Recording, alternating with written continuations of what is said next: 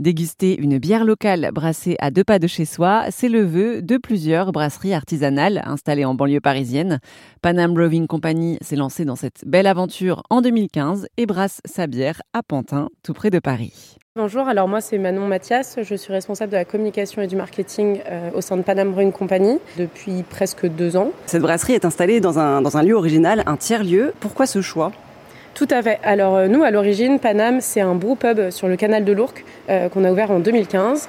Et euh, fort du succès de ce beau pub, restaurant, bar sur le canal, on a voulu s'agrandir et on a eu l'opportunité de rejoindre cette friche à la Cité Fertile, donc en 2018. Et on a pu installer nos cuves et brasser en un peu plus gros volume être ici dans ce lieu qui est quand même original, à quoi ça ressemble le quotidien en fait Alors tous les jours sont assez différents, il n'y a aucune journée qui se ressemble, euh, surtout euh, bah, la Cité Fertile parce qu'il y a plein d'événements assez euh, éclectiques et originaux les uns plus que les autres. Nous, on est vraiment au sein de notre local, donc au sein de la brasserie, mais on a souvent des visites ou des événements assez variés au quotidien. Il y a un petit air de campagne quand même ici. Ouais, ça dépayse un petit peu, euh, sachant qu'on est vraiment à côté de la gare euh, RER. E c'est vrai que ça nous fait une petite bouffée euh, d'oxygène. C'est un peu plus vert que la banlieue. Et effectivement, la Cité Fertile, à la base, c'était un ancien entrepôt de stockage SNCF. Et donc, on a eu l'autorisation pendant quelques années de faire vivre ce lieu et de créer un, un écolieu, un tiers-lieu, qui nous permet, nous, de brasser nos bières. Et alors, qui a créé la Panam Brewing Company?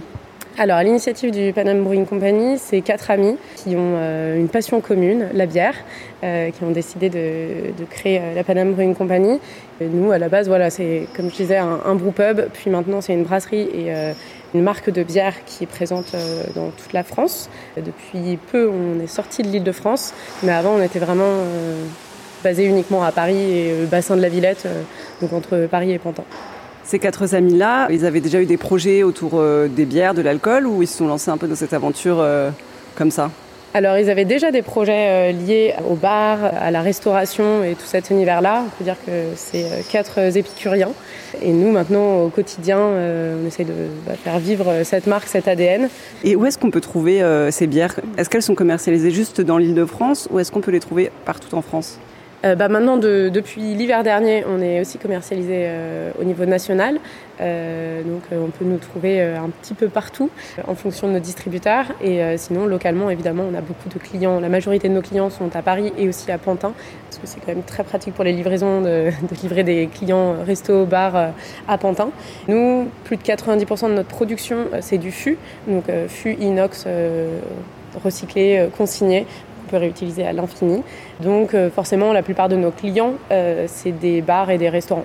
Et juste le fait d'être en Ile-de-France, euh, est-ce qu'il y a des difficultés d'organisation ou peut-être même de coûts, voilà, d'être une grosse entre guillemets entreprise? Ouais, l'une des euh, problématiques euh, auxquelles les brasseries parisiennes ou en tout cas euh, franciliennes sont confrontées, c'est par exemple la gestion des drèches. Les drèches, c'est les résidus de brassage, donc c'est des céréales qui n'ont plus vraiment de valeur nutritive et du coup qui deviennent des déchets.